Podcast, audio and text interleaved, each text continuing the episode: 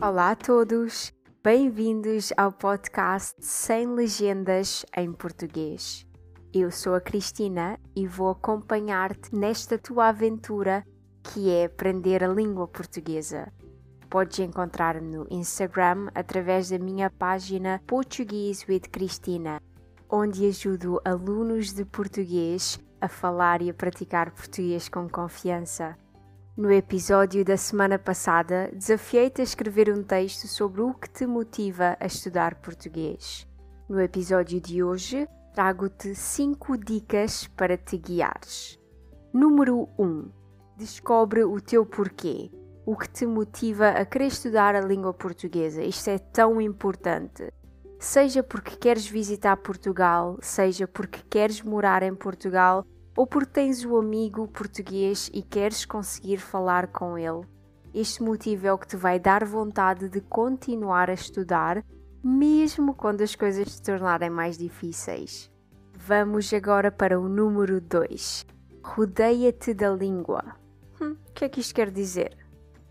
Sempre que possível, ouve música portuguesa, vê novelas, ouve podcasts ou rádio até podes mudar as definições do teu telemóvel para português.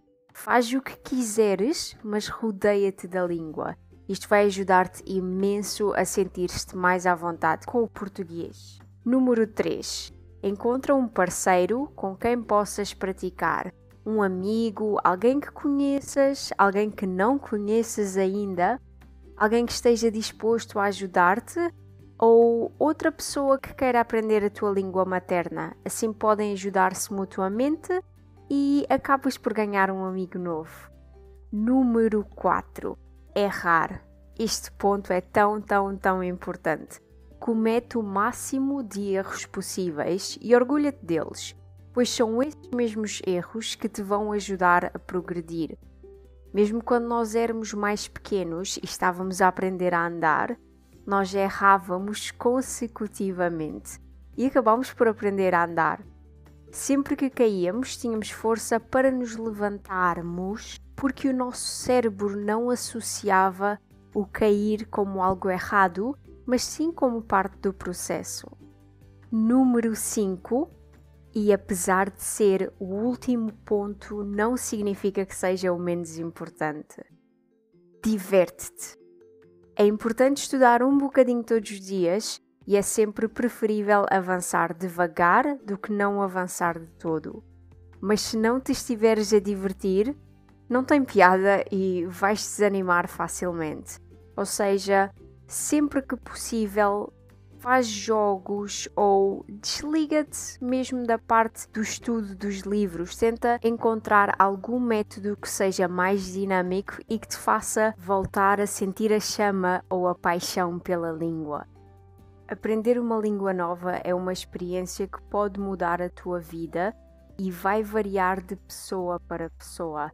Portanto, lembra-te: dedicação, paixão e diversão são fatores-chave para que esta tua aventura seja maravilhosa. Por hoje é tudo, espero que tenhas gostado deste episódio. Sente-te à vontade para me dares a tua opinião e sugestões do que gostarias de ouvir aqui no Sem Legendas em Português. Lembra-te, podes sempre encontrar as notas do podcast em patreon.com barra Portuguese with Cristina patreon.com slash Portuguese with Cristina. Tenha uma ótima semana cheia de alegria e até ao próximo episódio.